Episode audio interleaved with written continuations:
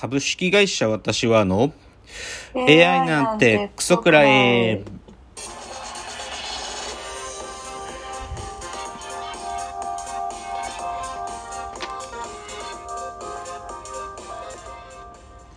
群馬が生んだ怪談時株式会社私は社長の竹之内です。ダブカル研修生4代目アシスタントの深谷です。えーこの番組は大喜利 AI を開発する株式会社私は社長の竹之内が AI のことなんかお構いなしに大好きなサブカルチャーについてサブカルリテラシーの低い社員に丁寧にレクチャー言い換えれば無理やり話し相手になってもらう番組ですということで178回ですけどねはい。なんかあれじゃないですかもう雨が降るかめっちゃ暑いかみたいな。なんかその二択の毎日じゃないですか。なんかクソ雨が降るよ今日はみたいなのともう猛暑に気をつけてねっていうそれの連続でしょ。うん。もう完全に僕体壊してますよ今。もうね1日10回以上トイレいる。それくらいもうねおお腹壊してる多分。へー。てか多分なんかね単純にお腹壊してるんじゃなくて何かなんだと思うんだけどさお盆だったからさお医者さんにも行ってもしょうもないじゃん。なんかもう空いてないしだからはい。でなんかコロナの人たちもたくさん困ってるだろうから我慢して過ごしてるけどうん。毎日お腹壊しててねちょっと完全にねこの季節にやられてます私は。はっていうので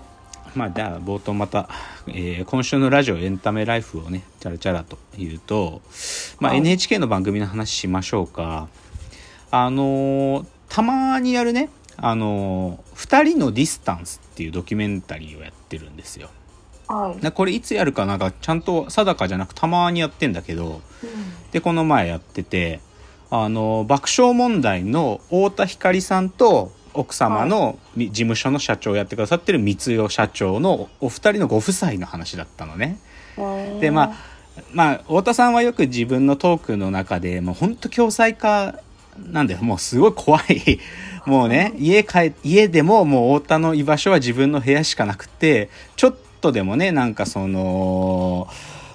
家でねこう不機嫌な態度取ってたりするともう奥さんがもう酔っ払ってもう蹴り蹴り倒してくるんだって怖いんだって。っていうふうに、まあ、太田さんはよくトークでそう言うのよ奥さん怖い。もう社長って呼んでるから社長っつって。で爆笑問題はもう田中さんももう社長の奴隷だから 奴隷っていうか言いなりだから二人でビクビクしてるわけ。本当に。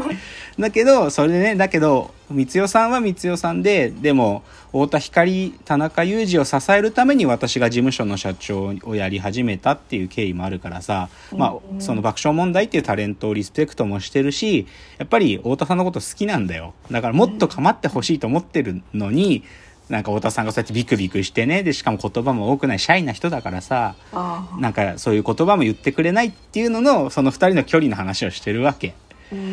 でさ最初の頃はもう朝阿佐ヶ谷なんだけどね爆笑問題さんのお家って。阿佐ヶ谷のもうどぎつい豪邸なのよ本当に。多分ね光代さんがそういうねなんていうのかなアールデコみたいな西洋のそういうインテリアが好きなんだと思うんだけどちょっと趣味が悪いんだ一見すると。でもちょ豪邸 豪邸だから。でそこで光代さんがさ太田さんが部屋にいるいると思うけど出てきませんよとか言ってる中であのなんかちっちゃいさなんか話しかけると答えてくれるロボットと喋ってもうこれがいたら寂しくないわとか言ってるわけ。なんかもう超寂しそうなの。かわいそうなのなんか。でなんかまあでも番組の中でちょっと二人で熱海の旅行に行くみたいなねなんか取ってつけたようなイベントをやってて熱海の旅行行ったらちょっとね、なんか二人の距離が縮まったみたいなことやってたんだよ。で、まあ見ててなんかまあ良かった良かったと思うよ。僕も太田光さんなんてもう超好きだし。で、太田光さんを支えてる光代社長も好きだし。けどね、笑ったのがさ、あの、事務所が、えタイタンって事務所なんだけど、タイタンの毎月必ずやってるタイタンライブっていうのがあるんだけど、それとか、まあ事務所の、あの、イベントだから、光代さんも現場に来るのよ。普段は現場来ないんだけど、その事務所のライブの時は、現場に来てさ、楽屋に挨拶組んで、挨拶ぐらい調子どうか？っつって爆笑問題の楽屋に来るんだけどさ、光代さんが入ってきた瞬間にさ、田中さんも太田さんも、ふーって黙って、本当にビクビクしてんの。怒られるんじゃないかっつってビクビクして、本当に。すごい、やっぱね、爆笑問題で変な、変、だから、まあ、ふ太田、太田、田中以外だけじゃなくてね、やっぱり三代社長も含めて爆笑問題だから、ほんと変な関係よね。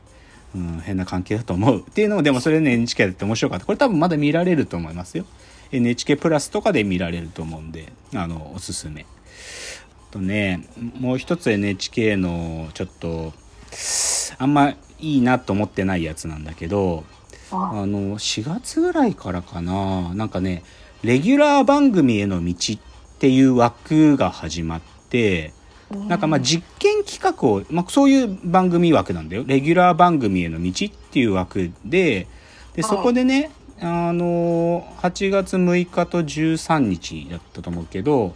あの、新しい企画でね、長老芸術、驚きの記載爆誕っていうこの漢字がね、超、スーパーの超に、年老いたの老人の老で芸術。で長老芸術っていう番組がやってたのよ。ででこれは何て言うのかな。年取った後でなんか自分の衝動のままに作っちゃい始める人っているでしょ。作品を絵とか描き始めたりとかさなんか作品作っちゃったりする、それでも別に売りたい目的でもないけどでもなんかその作ってるものがさなんか異様なんだよねなんかアマチュアだからさすごいの作っちゃう人たちとかいてそういう人たちをなんか見っけてきてこう紹介するって番組だったのよ。